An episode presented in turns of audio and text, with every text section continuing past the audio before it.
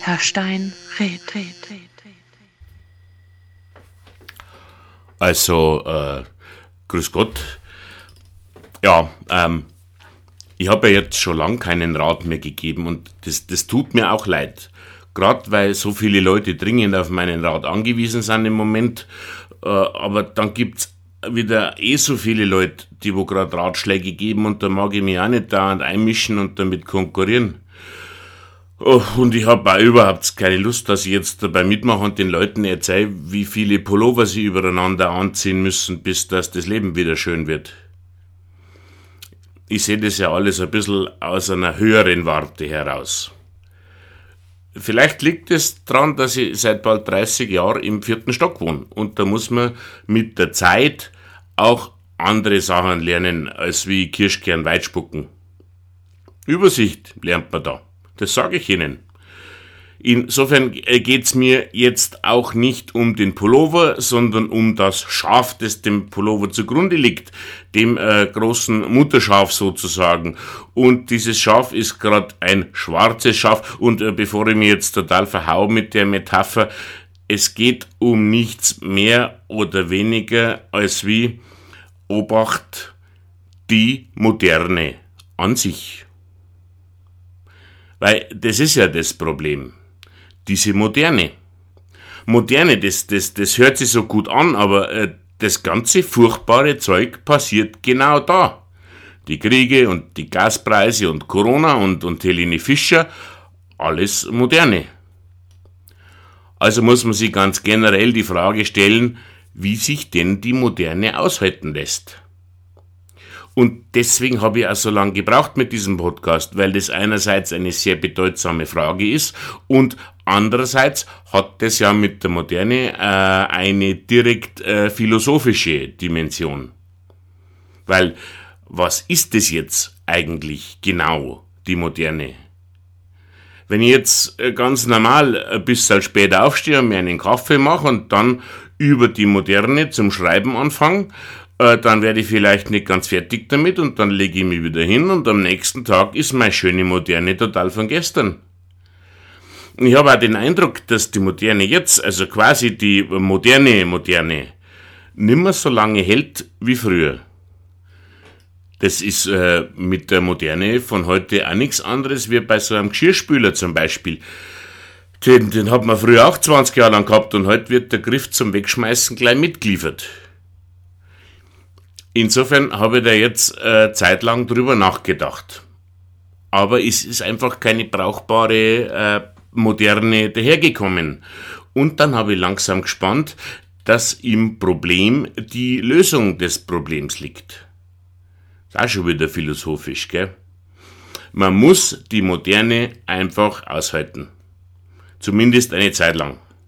Die Moderne ist nämlich auch nichts anderes als wie so ein Rotzlöffel mitten in der Pubertät, äh, der Pubertät der Zeit, der recht wichtig dort und meint, dass er die Weisheit mit dem Löffel gefressen hat. Aber eigentlich weiß er noch nicht einmal ganz genau, wie man sich das Hosendelzer macht. Das ist nämlich genau typisch für unsere Moderne, dass ihr ständig irgendwas irgendwo zwischen den Haxen raushängt, wo es einem nur so grausen könnte ich weiß jetzt auch nicht, äh, wie man die Moderne erziehen sollte, äh, dass sie ein bisschen erwachsener wird. Vielleicht einfühlsam mit ihr reden. Oder doch einmal äh, gezielt die pädagogische Bockfutzen. Weil, dass das die Moderne vielleicht einmal kapiert, dass sie nicht der Nabel der Welt ist, sondern oft genug bloß der Blinddarm. Bei manchen muss man der Moderne vielleicht einfach auch ein bisschen Zeit lassen, dass man schaut, was von ihr am Schluss wirklich übrig bleibt. Dass ich mir eine moderne einmal überhaupt genauer anschaue, da muss ich zumindest äh, einmal länger halten wie die Bienenkorbfrisur von meiner Mama in den 1950er. Äh, Sakrament war die kreislig. Also, okay, in meiner Jugend dann, da hat man ganz äh, unbedingt ein asymmetrisches Zöpferl hinten am Kopf haben müssen und das war in den 1980er noch lang nicht das Schlimmste. Also Moderne ignorieren und nur im Notfall eingreifen, wenn es darum geht, die schlimmsten Krämpfe auszutreiben. Geduldig sein, äh, vielleicht Atemübungen oder sowas zur Entspannung und ansonsten die Moderne einfach ertragen und darauf warten, dass sie erwachsen wird. Dass sie quasi zur Postmoderne wird. Man muss so ein Kind auch einmal schreien lassen. In meiner Persönlichkeit verbindet sie ja ganz viel Positives.